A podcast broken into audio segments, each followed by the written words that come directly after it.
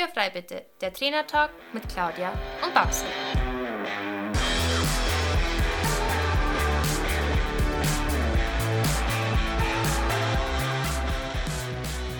Herzlich willkommen zu unserem Trainertalk Podcast und schön, dass du eingeschaltet hast. Wir sind Claudia Scheler und Barbara Decker, Trainer für Freizeitreiter und selber aktive Pferdesportler. In diesem Podcast wollen wir unsere Erfahrungen mit dir teilen. Du bekommst wertvolle Tipps und Tricks, die dich in deiner eigenen Arbeit mit deinem Pferd wirklich weiterbringen. Also lass uns anfangen und Tür frei bitte. Herzlich willkommen zu einer neuen Podcast-Folge. Wir befinden uns immer noch mitten im Thema Reiten, Schwangerschaft, Baby. Heute haben wir wieder einen nahezu ungeskripteten Real Talk für dich. Ähm, und zwar wollen wir über das Thema Reiten in der Schwangerschaft sprechen. Ehrlich, persönlich und auf Augenhöhe. Das Thema Reiten in der Schwangerschaft ist ein sehr sensibles Thema. All das, was wir dir heute erzählen, sind unsere ganz persönlichen Erfahrungen. Du musst immer bedenken, dass jede Schwangerschaft anders verläuft, dass jede Frau und auch jedes Pferd anders sind. Schlussendlich musst du selbst entscheiden, was für dich gut ist und was nicht. Aber zunächst ein bisschen Trainertalk. Babsi, was geht ab? Schwarzer Edding schon mal nicht. Ähm, ja, also ich habe letztens auch wieder einfach gemerkt, dass man als Trainer in der Reitbahn einfach ein bisschen mehr sein muss als nur äh, ein, kom kompetenter Trainer, der ähm, einen Haufen Wissen im Kopf hat. Äh, man ist eben auch in erster Linie eine Vertrauensperson für die Menschen, die da äh, ja, reiten und denen man Unterricht gibt. Und ähm, ganz konkret habe ich eben letztens eine Kinderreitstunde gehabt und das habe ich da auch sehr gemerkt, dass man eben auch für die kleinen Kinder auch nicht nur eine Vorbildsfunktion, sondern auch irgendwo eine Vertrauensperson ist. Und das finde ich sehr schön, dass die Kinder einen so sehen, finde ich jetzt persönlich. Und ja, also diese ähm, Zweiergruppe, die ich da habe. Also ich habe immer zwei Mädels in den Kinderreitstunden und die reiten eben seit kurzem komplett frei und die galoppieren auch seit kurzem ähm, komplett frei, also ohne Loge. Und das klappt unheimlich gut. Und allein darauf bin ich einfach schon sehr, sehr stolz, dass das jetzt schon so klappt. Und ja, jetzt hat das Pferd äh, letztens, als das eine Mädchen geritten ist, so einen kleinen Zuckerer gemacht. Ne? Da hat sich so ein bisschen erschrocken und hat ist so ein Viertelgaloppsprung auf die Seite gesprungen. Und ich habe gesagt, na, alles gut, ähm, ne, parierst durch zum Trab und machst einen Handwechsel und dann traben wir auf der anderen Hand und dann hat sie einen Handwechsel gemacht, kam bei mir vorbei und ähm, in Tränen aufgelöst hat sie mir gesagt, dass sie nicht mehr galoppieren will. Und ich kenne ja jetzt äh, dieses Mädchen jetzt auch schon einige Zeit und ich wusste schon genau, was los war. Und gesagt, na, ähm, weil er jetzt da gezuckt hat, ne?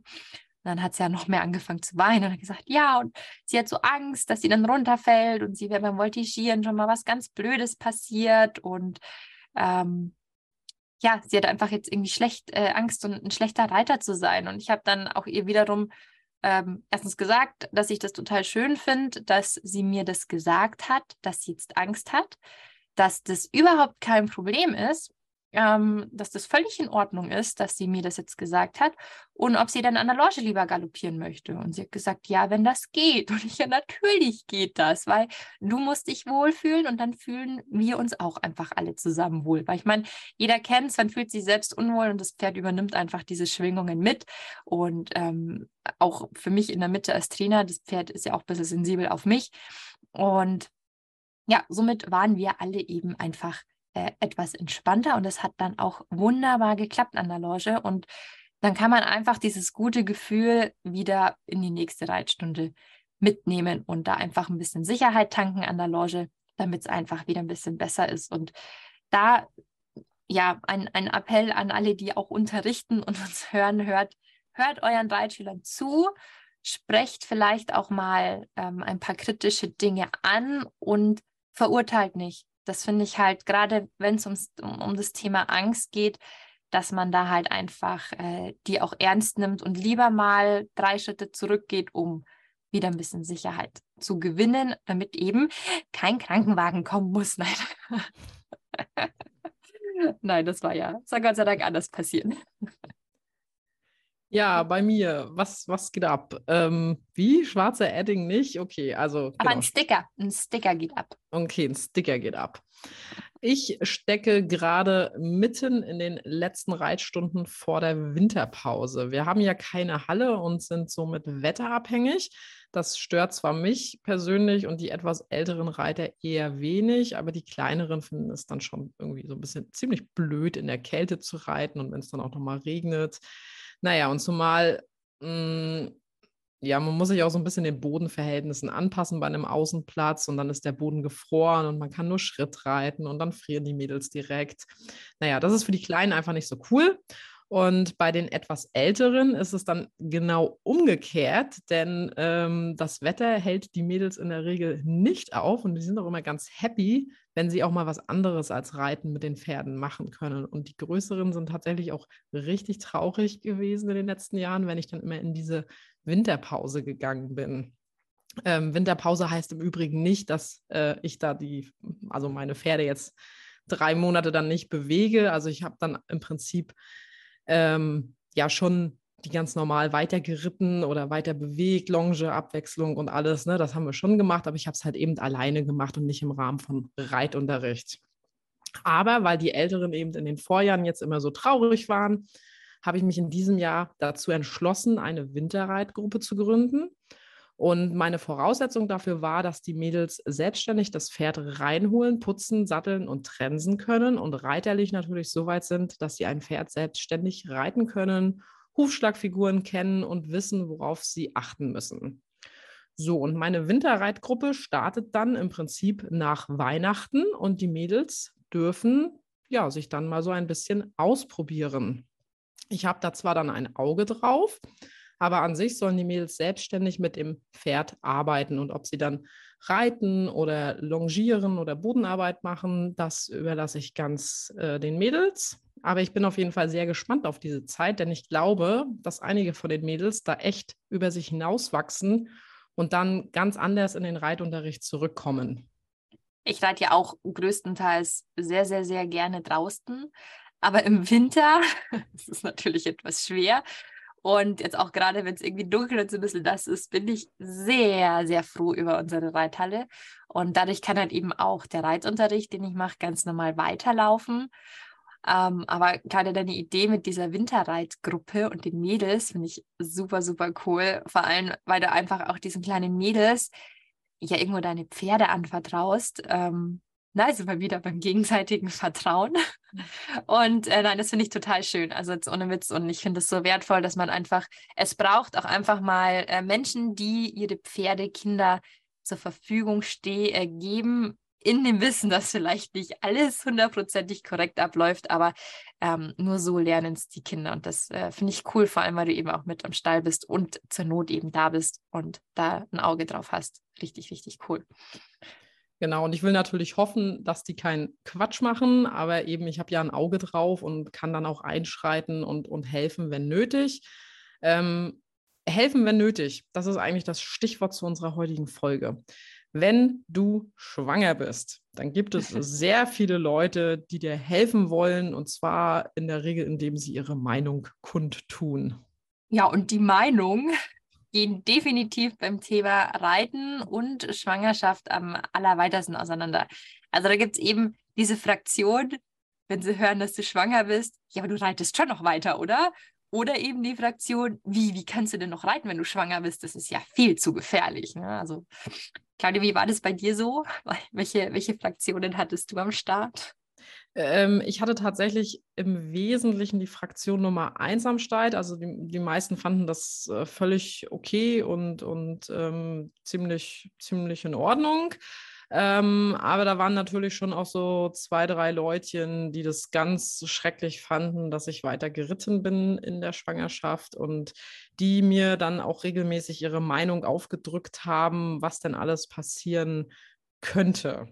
Man muss dazu sagen, allen voran war da meine Mutter mit dabei. Klar, zukünftige Oma, die war natürlich ganz besorgt, dass was passiert. Ähm, ja, da muss man auch so ein bisschen ehrlich sein, weil jetzt endlich ähm, empfiehlt man ja keine, keiner Schwangeren, fang bitte jetzt mit dem Reiten an, erfülle dir jetzt deinen Kindheitstraum. Also das ist natürlich totaler Quatsch. Aber wenn man schon lange und regelmäßig im Sattel sitzt, sein Pferd ähm, ein, einschätzen kann, ähm, sich selber einschätzen kann, dann spricht da jetzt nicht so viel dagegen, weiter zu reiten. Also ich hatte ja, ähm, ich, also zu der Zeit, als ich schwanger war, habe ich ja noch einen ganz normalen Bürojob gehabt. Und ich habe die Erfahrung gemacht, dass all diese Menschen, die eben nichts mit Pferden zu tun haben, die waren diese Fraktion, was, du reitest noch? Teilweise auch, was, du führst dein Pferd noch? Das ist doch viel zu gefährlich. Ich, äh, ja, schon, aber aber ich, ich kenne doch mein Pferd. Und alle, die am Stall, die haben sich total gefreut. Und dann war aber so die nächste Frage, so nach dem, na, geht's euch gut? Ja, aber du reitest schon noch weiter, oder? Und ja, also ich finde, da, da, muss man ganz, ganz individuell eben auch auf seinen Körper hören. Und ich hatte eine, eine ähm, am Stall, eine, die war schon, naja, es könnte nicht meine Mutter sein, aber ähm, die, ich bin auch mit der Tochter von ihr gut befreundet. Und die hat gesagt, na, also beim ersten Kind ist sie ich, über, über die Hälfte der Schwangerschaft geritten oder sogar noch länger.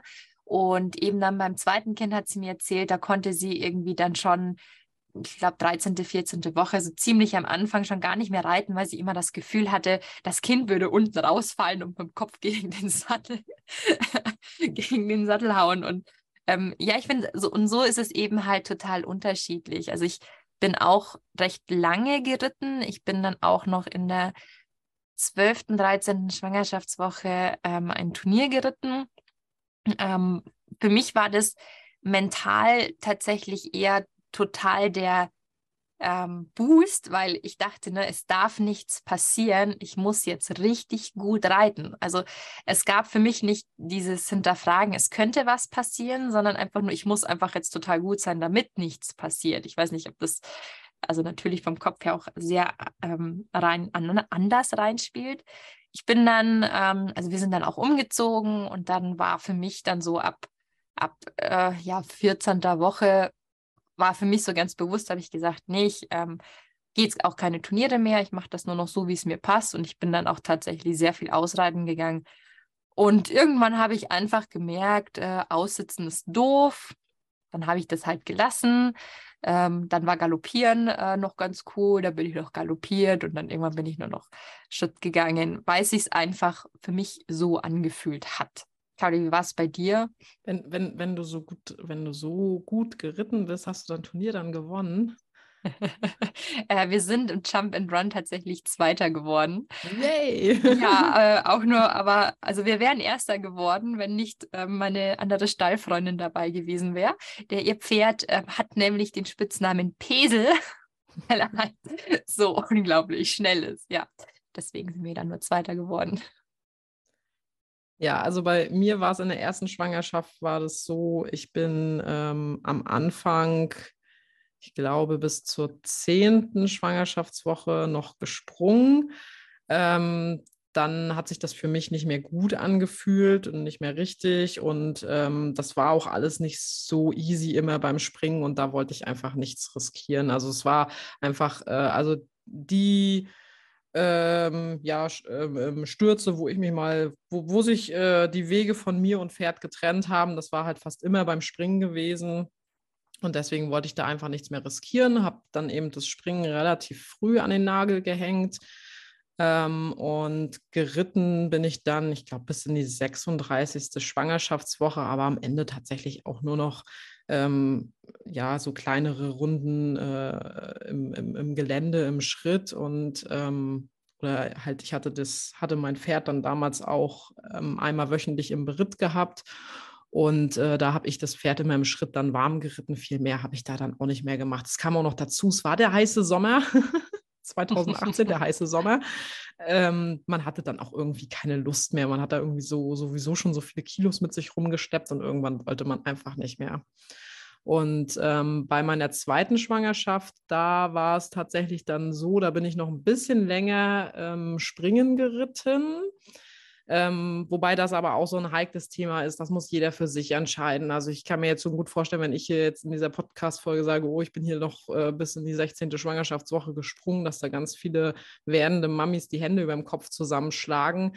Ähm, es muss jeder für sich selbst entscheiden. Also ich bin da keine hohen Hindernisse mehr geritten. Ich habe da keine Special Effects mehr gemacht. Ich habe nur die Dinge gemacht, wo ich genau wusste, dass das funktioniert ähm, und habe mich damit gut geführt und es war alles in Ordnung. Und dann war es ja so, wie du im Prinzip gesagt hast. Irgendwann merkt man dann auch, aussitzen fühlt sich jetzt nicht mehr so geil an, was auch total logisch ist, weil sich die, ähm, also zum Aussitzen brauchen wir halt einfach Bauchmuskeln und diese Bauchmuskeln schieben sich ja in der Schwangerschaft auseinander und die sind dann schlicht und ergreifend irgendwann auch nicht mehr da und man kann eigentlich auch nicht mehr richtig aussitzen und dann fühlt sich halt auch irgendwann blöder an.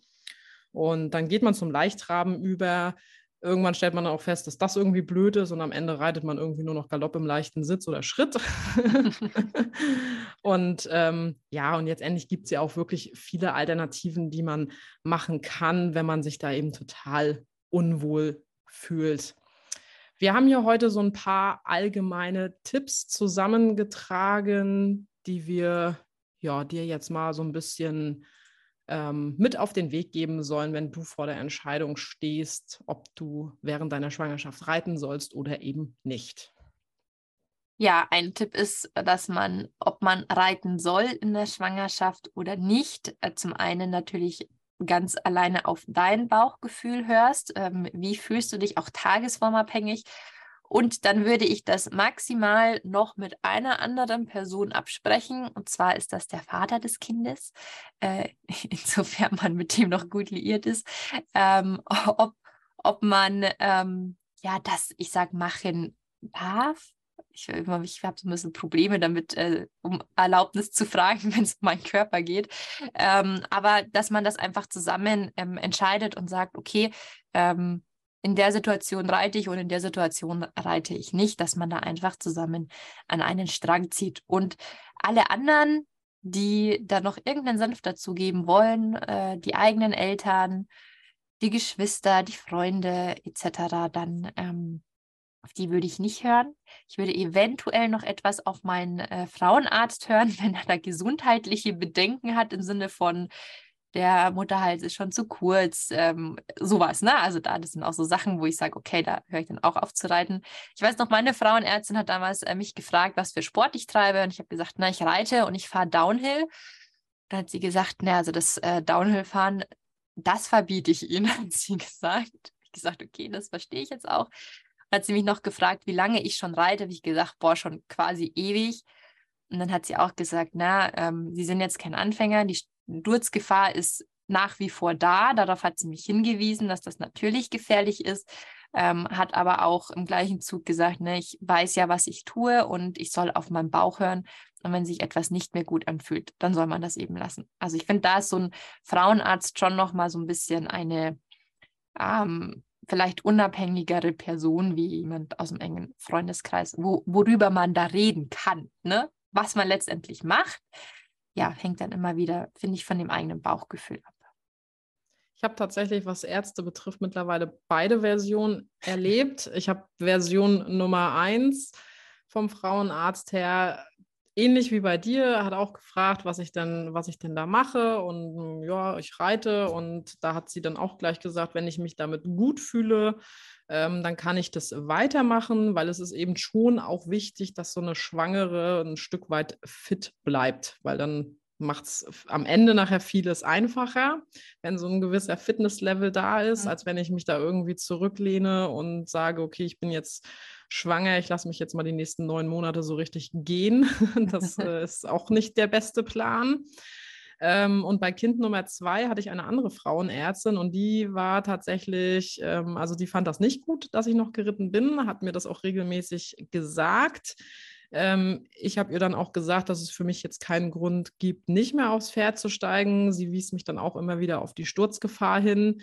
Ähm, ja, aber wie gesagt, da ähm, muss man eben den Weg für sich finden. Also ich habe ähm, bei der zweiten Schwangerschaft bin ich tatsächlich von meinen zwei Pferden auch nur noch das eine geritten, weil das andere war irgendwann mal der Meinung, da war ich noch ganz am Anfang, da war ich irgendwie achte, neunte Woche. Ähm, da hat der mal ziemlich rumgebockt und das war mir dann tatsächlich doch zu heiß gewesen. Den bin ich zum Beispiel auch nicht mehr geritten. Also das muss man irgendwie so ein bisschen für sich herausfiltern und für sich entscheiden, was da der der beste Weg ist. Ähm, und in dem Zusammenhang kann man auch sagen, es gibt hier kein richtig oder falsch. Ähm, es, ne, die einen sagen gar nicht reiten, die nächsten sagen nur Schritt reiten, die übernächsten sagen kein Aussitzen, der nächste sagt doch Aussitzen. Ähm, die fünfte Person sagt bloß nicht ausreiten, viel zu gefährlich. Das ist alles abhängig von dir, von deiner Schwangerschaft, vom Pferd. Und das musst du für dich entscheiden. Ja, und das halt maximal noch äh, mit dem Partner zusammen entscheiden. Und man darf eben aber auch nicht zu paranoid sein, man darf aber auch nicht zu leichtsinnig sein. Also es sind halt wieder so diese zwei Extremen. Ähm, Reiten mit Baby an Bord ist vielleicht gerade der Moment, wo man vielleicht dann auch überlegen könnte, die Springkarriere jetzt nicht zu starten oder dass man halt ähm, einfach andere grauenhafte oder gefährlichere Experimente ähm, jetzt nicht anfangen soll. Also wenn man, als ich, als ich schwanger war, wusste ich, ich mache dann schon nur noch Sachen, wo ich weiß, die kann ich. Ähm, ich bin noch äh, ziemlich am Anfang. Das war fünfte Schwangerschaftswoche, noch einen Indoor-Vielseitigkeitslehrgang gesprungen. Da war ich schon Monate vorher angemeldet, ähm, deswegen wollte ich die noch unbedingt gehen. Und ich habe da auch irgendwie erst zwei Wochen vorher eben erfahren, dass ich dann schwanger bin und ich habe mich gut gefühlt. Und das war eben auch für mich der Moment, wo ich gesagt habe, ne, ich muss, also ich kann das, sonst hätte ich mich da ja nicht angemeldet und ich muss halt einfach nur sicher und safe reiten. Und wäre da irgendwo das Gefühl aufgekommen, dass ich irgendwas nicht kann, dann hätte ich da auch definitiv gesagt, nein, das mache ich nicht. Aber es ist ein, ja, ein, ein, ein Lehrgang gewesen, an den ich mich noch sehr, sehr gerne zurückdenke, einfach weil ich ähm, schon mein Kind an Bord hatte und weil es halt auch an sich ein toller Lehrgang war. Aber sollte man sowas vorher noch nie gemacht haben, dann ist das, das nicht der richtige Moment, jetzt mit Vielseitigkeitsreiten anzufangen, ähm, wenn man gerade erfahren hat, dass man schwanger ist. Ja, man muss sich eben auch so ein Stück weit selber einschätzen. Also ich hatte da auch zwei Situationen, an die ich mich jetzt noch aktiv erinnere. ähm, in Schwangerschaft 1 war das, ich war ähm, zum Springlehrgang angemeldet. Ähm, ich muss gerade überlegen, da wäre ich, glaube ich, auch so 16. Woche gewesen. Und ähm, dieser Springlehrgang war ja, das war jetzt nicht so ein reiner Einsteigerlehrgang. Also da war schon, ähm, dass man mindestens das Niveau A haben sollte. Und das hatte ich eben gerade so. Ähm, das ging so ein bisschen Richtung zwei Sterne, aber das waren einfach in dem Moment die Höhen, die ich dann nicht mehr springen wollte. Also ja. ich wusste zwar, dass ich das kann, aber ich habe mich damit einfach nicht gut gefühlt und ich habe diesen Springlehrgang dann nicht mehr mitgeritten. Also ich habe den abgesagt. Ich habe, glaube ich, auch noch einen Teil vom Geld wiederbekommen. Ich glaube, die konnten mich nachbesetzen. ähm, und bei der zweiten Schwangerschaft, da bin ich noch relativ lange Dressurunterricht mitgeritten. Und, ähm, und meine Trainerin damals, die wusste eben da noch nicht, dass ich schwanger bin. Und da war ich irgendwie, ich glaube, kurz vor der 20. Woche und da ging es so ein bisschen darum, wir wollten, ähm, dass mein Pferd ja im Prinzip ein bisschen mehr Hinterhandaktivität macht und sie hatte dann ähm, drei Trab-Cavalettis ähm, auf hoher Stufe aufgestellt, dass der eben mal die Hinterbeine schön hochnimmt. Ähm, und das fand mein Pferd so richtig doof und der war dann auch ganz schnell auf dem Weg, sich da reinzusteigern. Und wenn der sich was reinsteigert, dann quittiert er das irgendwann mit, dass er in die Luft geht und ähm, steigt. Und ähm, als das halt anfing, mit dass er sich da anfing reinzusteigern, er kündigt das immer ganz gut an. Äh, da habe ich dann auch gesagt, ich so, nee, die Übung können wir jetzt hier nicht weitermachen, weil das kann blöd enden und habe ihr dann halt auch gesagt, dass ähm, der das mit Steigen quittiert im Zweifel. Ähm, und dass ich schwanger bin und bitte nicht vom Pferd fallen möchte. und ähm, dann wurde die Übung ein bisschen umgebaut und dann haben wir das dann äh, ja äh, so gemacht, dass es alles für mich sicher war. Und ähm, ja, da kann man eben das dann auch ähm, entsprechend anpassen. Auch ein ganz wichtiger Punkt ist in diesem Zusammenhang, du bist niemandem Rechenschaft schuldig. Also wenn du dich für das Reiten entscheidest, dann wird es trotzdem immer noch ganz viele Leute um dich herum geben, die mit dem Finger auf dich zeigen.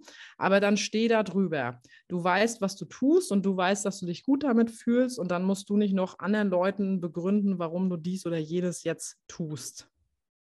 Ja, und eben entscheide nach deinem Bauchgefühl, ganz tagesunabhängig. Kann sein, dass du gestern noch super gut Trab, Galopp geritten bist und, und heute fühlst du dich einfach nicht so wohl dabei, das ist völlig in Ordnung. Ne? Dann machst du an dem Tag einfach was anderes. Also da eben ist man kein Rechenschaft schuldig. Wieso? Aber gestern hat es doch funktioniert. Wieso klappt das heute nicht? Ja, weil ich schwanger bin. Da ist einfach auch mal jeder Tag ein bisschen anders.